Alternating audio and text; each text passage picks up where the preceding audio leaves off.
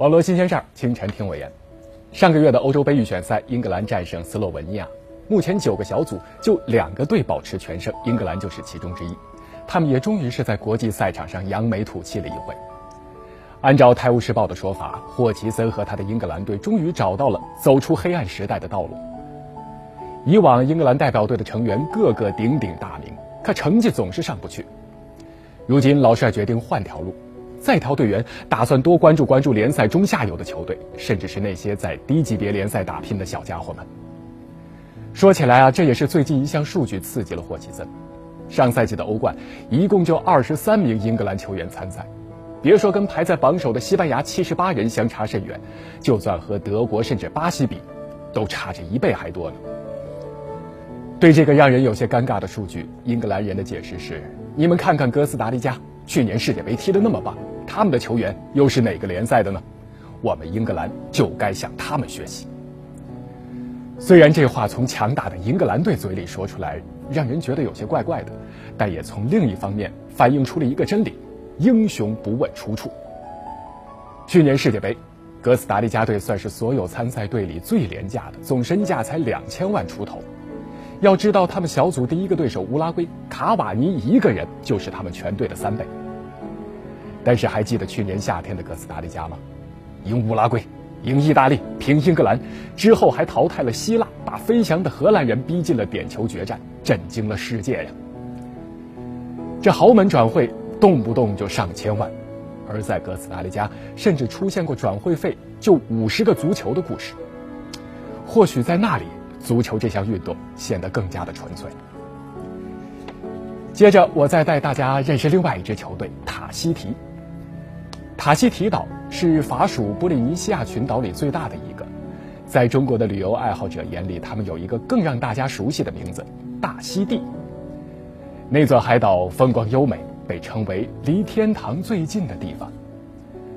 而谈到塔希提的足球，总是和我们联系在一起。最早的交集应该是常来解说的龚磊龚指导了。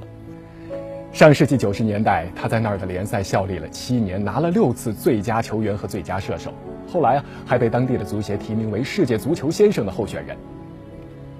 塔希提足球第一次进入人们的视线是2013年的联合会杯，那次比赛他们小组三连败，创纪录的丢了二十四个球。可是赛后全世界的媒体没有一个嘲笑的，大家更多的是惊叹。这支球队里有裁缝、司机、搬运工和快递小哥，全队几乎全部都是业余球员。那届比赛。虽然他们零比十输给了西班牙，但是华裔球员陈秀的这次四十米的长途奔袭还是让人眼前一亮。西班牙解说当时就说：“这位十三号完全能在欧洲立足。”而陈秀的本职工作是电话局里的接线员。接近两百年前，一批中国人从广州上船抵达塔希提，并在那里开枝散叶。如今不到二十万人口的塔希提岛，十分之一都是华人。